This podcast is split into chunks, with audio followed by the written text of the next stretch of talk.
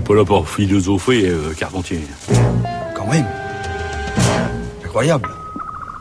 Bonjour Géraldine. Bonjour Adèle, bonjour à toutes et à tous. Alors après votre chronique d'hier, tous les auditeurs attendent votre second choix de livre pour cet été. Oui, alors je rappelle le principe quand même. J'ai choisi de vous parler chaque jour d'un livre de philo qui change la vie. Oui, rien que ça. Je rappelle aussi que cette sélection est totalement subjective et que chacun et chacune peut la contester et proposer la sienne.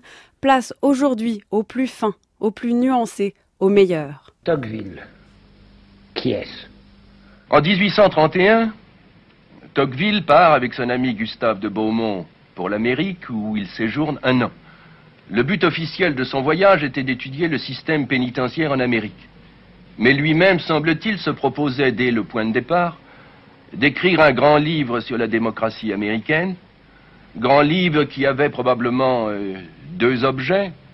L'un de comprendre comment la démocratie était possible outre-Atlantique, et l'autre de préparer la carrière politique de Tocqueville car Tocqueville lui-même considérait qu'il était de son devoir, pour lui descendant d'une vieille famille, de participer aux affaires de l'État et de servir en jouant un rôle politique. Alexis de Tocqueville et son chef-d'œuvre de la démocratie en Amérique. Beaucoup cité, il est pourtant souvent peu étudié. Dans les librairies, il est d'ailleurs classé un peu n'importe où, parfois en sociaux, d'autres fois en histoire et en philo. Je ne dirais pas que Tocqueville est pour autant inclassable, c'est juste qu'on ne sait pas vraiment comment le lire et l'étiqueter. Le mieux est pourtant de s'en tenir à l'essentiel, c'est l'un des plus grands penseurs de la démocratie.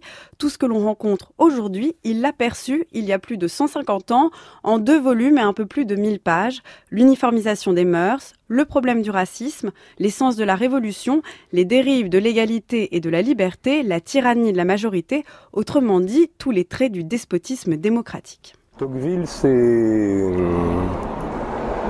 euh, Tocqueville, je... J'avais vu une première fois il y a longtemps. J'avais trouvé ça quand même un peu ennuyeux. Et j'ai réessayé il y a deux ans, et j'ai été euh, foudroyé.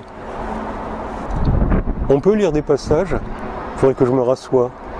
C'est un des passages les plus connus. Hein. Alors, je veux imaginer sous quel trait nouveau le despotisme pourrait se produire dans le monde. Je vois une foule innombrable d'hommes semblables et égaux, qui tournent sans repos sur eux-mêmes pour se procurer de petits et vulgaires plaisirs dont ils emplissent leur âme. Chacun d'eux retiré à l'écart et comme étranger à dessiner de tous les autres. Ses enfants et ses amis particuliers forment pour lui toute l'espèce humaine. Quant aux demeurants de ses concitoyens, il est à côté d'eux, mais il ne les voit pas. Il les touche et ne les sent point. Il n'existe qu'en lui-même et pour lui seul, et s'il lui reste encore une famille, on peut dire du moins qu'il n'a plus de patrie.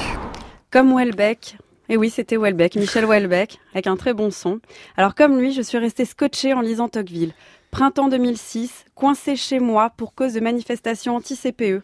Après plusieurs jours d'oisiveté devant la télé, je décide, par ennui, de rendre un devoir maison optionnel sur les premières lignes de la démocratie en Amérique. Celle où il dit, je cite, que parmi les objets nouveaux qui l'ont attiré aux États-Unis, l'égalité des conditions l'a le plus vivement frappé.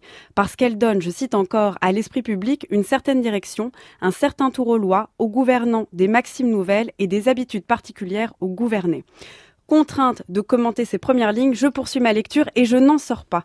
Car ce qui est fou, ce n'est pas seulement de dire que la démocratie a ses dérives, comme le lit Welbeck, mais d'abord qu'un principe politique a des effets moraux. Il produit des habitudes, des opinions, des sentiments, des usages uniformes. Autrement dit, un gouvernement n'est pas seulement démocratique, tout un peuple, chaque individu l'est aussi au plus profond de lui, jusque dans sa manière de sentir. Je conseille sur ces points le volume 2 de la démocratie, là où Tocqueville parle par exemple des sources de la poésie en démocratie, du soin pris aux affaires publiques, de l'importance du bien-être, de l'éducation des jeunes filles, etc., etc. Et ça donc c'est fou parce que ça pose une question fondamentale suis-je vraiment libre, même dans une société libre? Tocqueville, c'est le philosophe qui montre, qui commence de montrer et qui montre d'ailleurs jusque pour aujourd'hui, qui montre que l'égalité poussée à son terme, l'égalité des conditions poussée dans sa, son extrême radicalité, elle peut instituer, elle peut créer un type de pouvoir régulier, prévoyant et doux, une sorte de nursing des citoyens qui peut à l'arrivée leur coûter leur liberté. Aaron, comme on a entendu tout à l'heure, Welbeck juste après, et maintenant BHL, Bernard-Henri Lévy. Une autre chose m'a aussi marqué en lisant Tocqueville, une question à laquelle j'ai souvent été confrontée. Peut-on l'aimer sans être conservateur? Peut-on pointer les dérives de l'égalité sans être un libéral de droite? Tocqueville est-il d'ailleurs de gauche ou de droite?